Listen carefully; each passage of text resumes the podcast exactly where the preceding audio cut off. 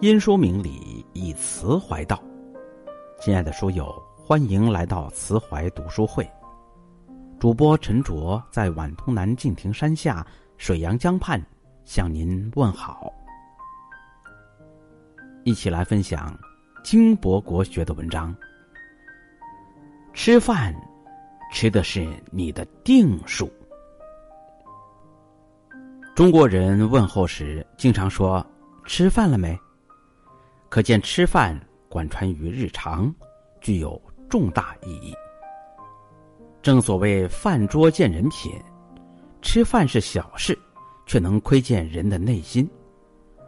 餐桌上有人铺张浪费，有人惜米如金，修养在杯筷碗盏间展露无遗。蔡澜新作《晚境福志》里说：“对生命心怀敬畏。”对食物心怀感恩，方能以淡定的心态，从容而优雅的走完这一生。吃是小事，吃的心态姿势，却能反映一个人下半生的走向。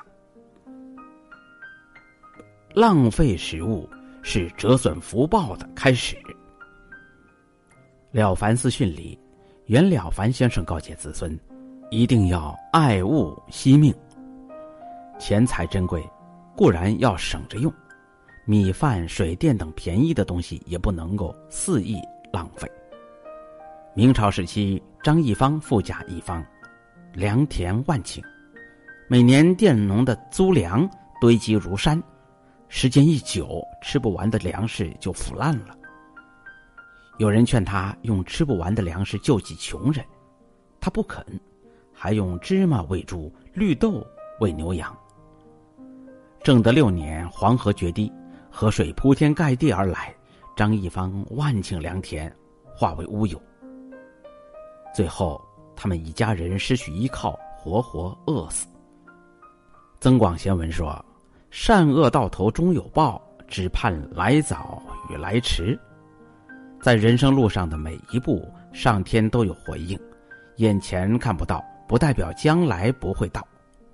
大鱼大肉铺张浪费，看似风光，其实是在透支未来的运道。佛经里说，一个人堕落之前，好运连连不断，金银吃穿享之不尽；但福气一尽，就马上掉入万丈深渊。一茶一饭来之不易，农民种米，汗流浃背，煮饭烹调，耗心耗力，不好好吃一顿饭。如何对得住他们的辛劳？浪费一点食物看似是小事，积少成多就成了大事。实际上，倒掉的不是食物，而是属于自己的幸福。一饮一啄，莫非前因。生命就像一张福报卡，当我们没有去积累福报，福报卡里就没有积蓄，所以我们才会缺乏钱财。现在能大吃大喝，是因为过往积累了福报；未来能好吃好喝，是因为现在选择了节俭。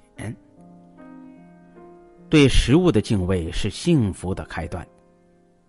白居易说：“奢者狼藉，俭者安，一凶一吉在眼前。智者不会只盯着眼前的路，更会着眼于遥远的未来。有远见的人，福报再大。”也只用三分，留下七分给将来的自己。成龙是享誉国际的武打巨星，曾经有人看到他在喝过水的塑料瓶上写上名字做继任，他下次大可喝另一瓶水，可他偏生在一个普通的塑料瓶上，以珍贵的签名标记好喝过的水。不但如此，据说成龙家里上厕所非常严格。每次只允许用一张纸。显然，越是有福，越会惜福；越是没福，越是好福。雍正时期，清朝国运昌盛，雍正却极为节俭，每次进膳都会把饭粒、饭屑吃个干净。他曾经为宫中浪费的剩饭剩粥下诏：人不能吃，就给猫狗吃；猫狗不能吃，晒干后给鸟儿吃。随意丢弃，必定严惩。雍正皇帝之所以节俭，是因为他亲眼看到父亲康熙三四十年中不换宫中地毯，所穿的衣服简单朴素。老子说：“吾有三宝，一曰慈，二曰俭，三曰不敢为天下先。”人能节俭，就能节欲，不会因为过度的欲望做出逾越法度的事。穷奢极侈、放纵欲望，难免会胡作非为、自食其果。节俭看似是小德，实际上是万德之源。勤俭者必有厚德，必有厚福。眼前这碗饭决定将来的命运。小小一碗饭能决定将来的命运。《西游记》里，唐僧取经途经一地，突然病了三天，在病榻上痛苦不已。猪八戒不知其中因由，嚷着要散伙。孙悟空说：“这是师傅命中该有之灾，过了这三天就好。”原来唐僧前世在佛祖座下名唤金蝉长老的时候打了一个盹。掉了三颗米饭，今生就有三天之难。猪八戒听后大惊：“老猪吃饭泼泼洒洒，该害病到何年何月？”孙悟空劝道：“师弟呀，谁知盘中餐，粒粒皆辛苦啊！饭桌上的米饭菜肴之所以能影响人的命运，是因为吃上一碗饭，绝不是小因缘。”米是农民顶着烈日煎熬，费了很多力气，流了很多汗水才能收获的果实。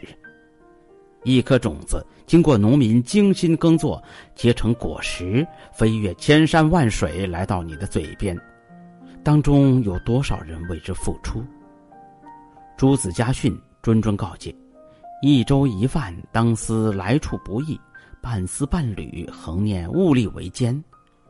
买米容易，煮饭很难；煮饭容易，种米很难。一碗饭看似是贱物，却不是所有人都能吃得起。几个月前，联合国发布的《二零二零年世界粮食安全和营养状况报告》显示，全世界有六点九亿人处于饥饿状态。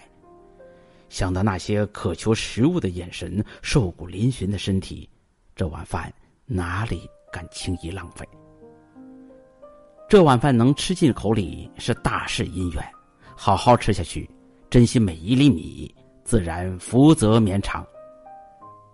庄子说：“飓风起于平末，细节见人品，小事见人心。吃饭虽是小事，但能测知人的未来。饭是每个人的福报。”每颗米都吃下去，福气才能进入生命。好好吃饭的人，一定能好好做人，好好做事。上天从来不会辜负任何一个善举，一定会给每个好好吃饭的人带来惊喜。好了，今天的文章就分享到这里。